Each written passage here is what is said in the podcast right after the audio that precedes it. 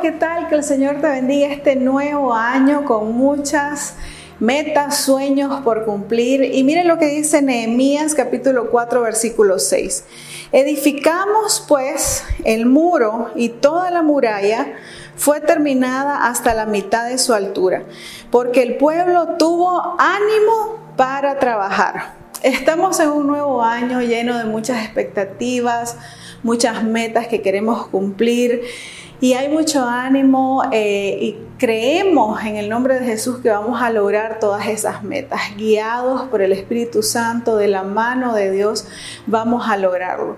Muchos iniciamos con deseos, por ejemplo, de bajar de peso, de salir bien en las clases, de empezar un nuevo negocio y todas esas metas están bien siempre y cuando sean de acuerdo al propósito de Dios. Pero mire qué importante es poder planificar y poder tener esa visión a largo plazo para que nosotros podamos medir todo lo que se requiere para poder alcanzar esa meta, porque se requiere un esfuerzo. Estaba leyendo un artículo que decía que estaban analizando cómo fue la construcción, por ejemplo, de la muralla china y de construcciones de la Europa antigua que tuvieron que dilatar miles de años, siglos posiblemente, y que las personas que empezaron a construirlas no la vieron terminada. También podemos ver el ejemplo de Walt Disney cuando tuvo la visión de hacer Disneylandia, pero él falleció sin que sin poder ver lo que él había hecho. Sin embargo, él ya lo había visto, su visión ya la había visto en su mente, en su corazón ya la tenía.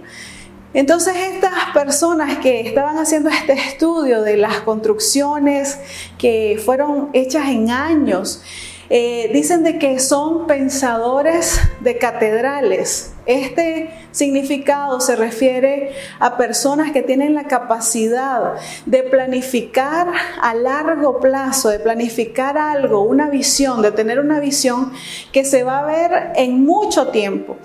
Entonces, cuando nosotros estamos enfrente de un nuevo año, creo que es importante de que todas nuestras metas y nuestra visión que tengamos también la podamos ver a largo plazo y que no nos eh, no corramos ni estemos bajo la tiranía de la inmediatez de la hora, porque muchas veces queremos ver nuestros sueños cumplidos ya.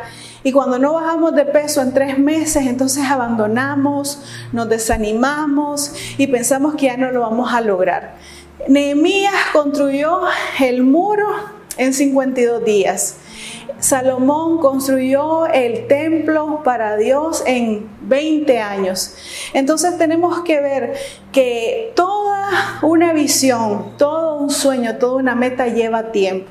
La palabra de Dios nos dice de que hagamos el bien siempre y que a su tiempo vamos a cegar. Entonces se trata de algo continuo, de algo que debemos de perseverar, de algo que debemos de ser constante, que aunque los obstáculos vengan, nosotros vamos a seguir adelante y vamos a seguir luchando por aquello que Dios nos ha mostrado.